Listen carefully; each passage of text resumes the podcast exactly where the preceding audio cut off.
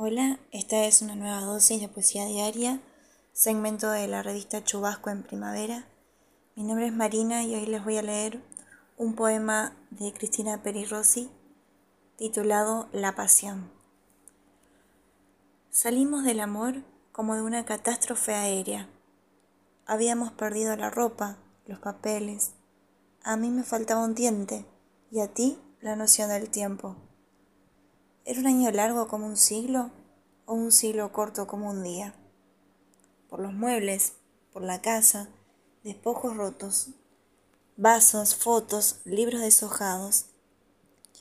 Éramos los sobrevivientes de un derrumbe de un volcán, de las aguas arrebatadas, y nos despedimos con la vaga sensación de haber sobrevivido, aunque no sabíamos para qué.